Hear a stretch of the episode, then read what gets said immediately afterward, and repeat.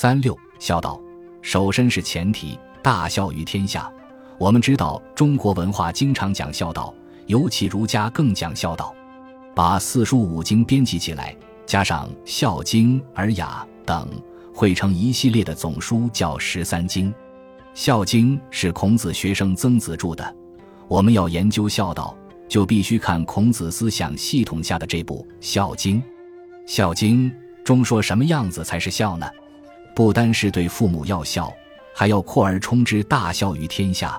爱天下人谓之大孝，为政的人以孝子之心来为政，也就是我们所讲公务员是人民公仆的道理一样的。所以后来发展下来，唐宋以后的论调，求忠臣必于孝子之门。一个人真能爱父母、爱家庭、爱社会，也一定是忠臣，因为忠臣是一种情爱的发挥。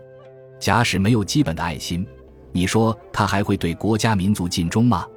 这大有问题。关于“忠”字，有一点是古人讲的：“慷慨捐躯易，从容就义难。”慷慨赴死是比较容易的，从容慢慢的来看他愿不愿意死，这就很难说了。所以说，忠臣必出于孝子之门，要有真感情、真认识的人才能够尽忠。孔子说：“君子笃于亲，则民兴于仁。”如果对于自己的父母、兄弟，姊妹、朋友都没有感情、亲情不笃，而要他爱天下、爱国家、爱社会，那是空洞的口号，是不可能的。说他真的有爱心，他连父母、兄弟、姊妹、朋友都没有爱过，怎会爱天下、国家、社会？或者说私事不爱而爱公众？事实上没有这回事。爱天下、国家，就是爱父母、兄弟的发挥。所以说，笃于亲者，不怕人自私爱自己的父母兄弟。儒家讲爱是由近处逐渐向外扩充的，所以先笃于亲，然后民兴于人。从亲亲之意出发，整个风气就是仁爱，人人都会相爱。我们读历史晓得一句话，就是最怕世家公子当政不知民间之疾苦。所以为政的道理，要知道民间疾苦，晓得中。下层社会老百姓的苦痛在哪里？所以爱天下人就要知道天下人的疾苦，如父母了解子女一样。中国文化对于家庭教育来讲，素来就有以忠孝传家相标榜的，可见中国文化把孝道看得严重。这个我们就要先懂得中国整个的历史文化了。中国这个民族、这个国家与欧美各国都不同，所以这几天。几个在外国留学返国的学生来看我，大谈欧美情景。一位在德国念了博士以后，现在又学精神分析的学生说，在外国看了这么多年，结果证明我几年前告诉他们的话没有错。中国以农立国，有一个文化精神与西方根本不同，那就是中国的宗法社会。三代以后，由宗法社会才产生了周代的封建。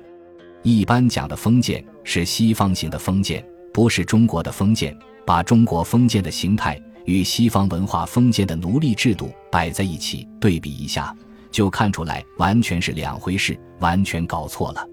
中国的封建是由宗法形成的，因为宗法的社会孝道的精神在周以前就建立了，秦、汉以后又由宗法的社会变成家族的社会，也是宗法社会的一个形态。那么家族的孝道把范围缩小了，但精神是一贯的。这个“孝”字也是我们刚刚提到的，是人情世故的扩充。把中国这个“孝”字在政治上提倡实行而蔚为风气，是从什么时候开始的呢？是在西汉以后，魏晋时代正是提倡以孝道治天下。我们看到二十四孝中有名的王祥卧冰，他就是晋朝的大臣。晋朝以后，南北朝。唐、宋、元、明、清一直下来都是以孝治天下。我们看历朝大臣，凡是为国家大问题或是为爱护老百姓的问题所提供的奏议，很多都有圣朝以孝治天下的话。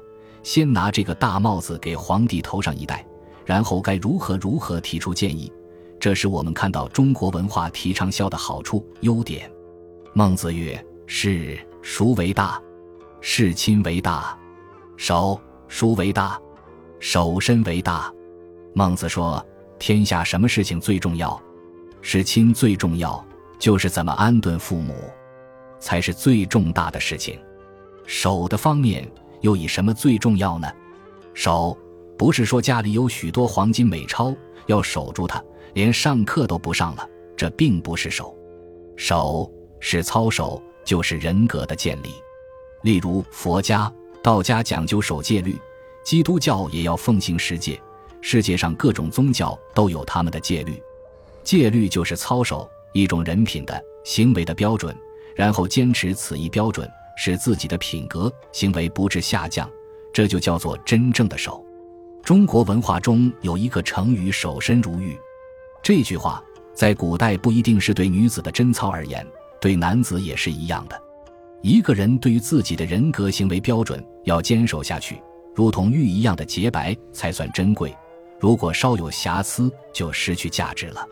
明代洪自成、英敏的《菜根谭》里有两句话：“生计晚景从良，一世之烟花无碍；真负白头失守，半生之清苦俱非。”这个正反两面的比喻，把守的重要说得非常具体而透彻。但是我们要注意，我们借用洪先生这两句话，只是做比喻，并不代表我们是贞洁牌坊的拥护者。一个人立身处世要有一个立脚点。以现代的观念来说，一个年轻人要先建立自己的人生观，知道自己要做什么。年轻人一生有没有事业不是问题，一生有没有事业心才是问题。虽然有事业心不一定能够做得成事业，但是如果没有事业心，就如同已经被丢进自纸篓的考卷一样，这个年轻人几乎是报废了。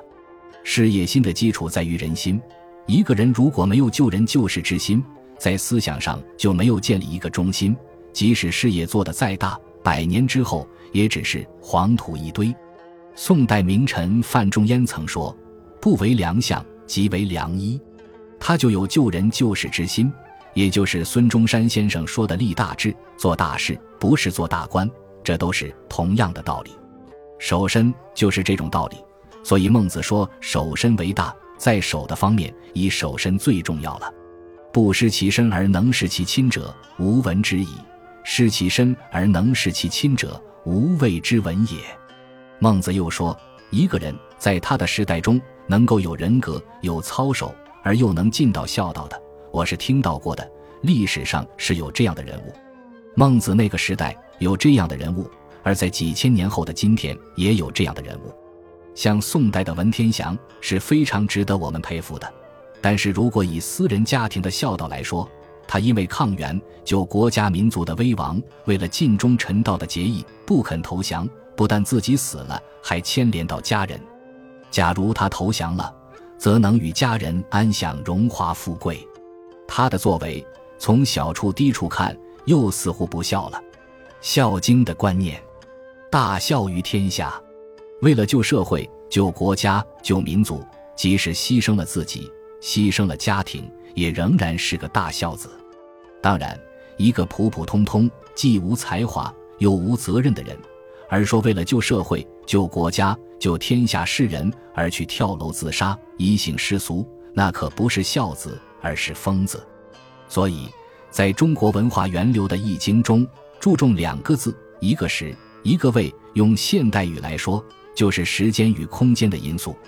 一个人处身在某一位置上，负了一定的责任，在刚好遇上某种情况时，而为社会、国家、天下人类牺牲，那才是对的。不在那个位置，不在特殊的时机，虽有救人救世之心，做法应该两样。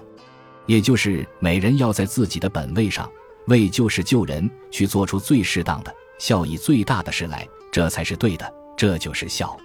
选自《论语别裁·孟子与离娄》。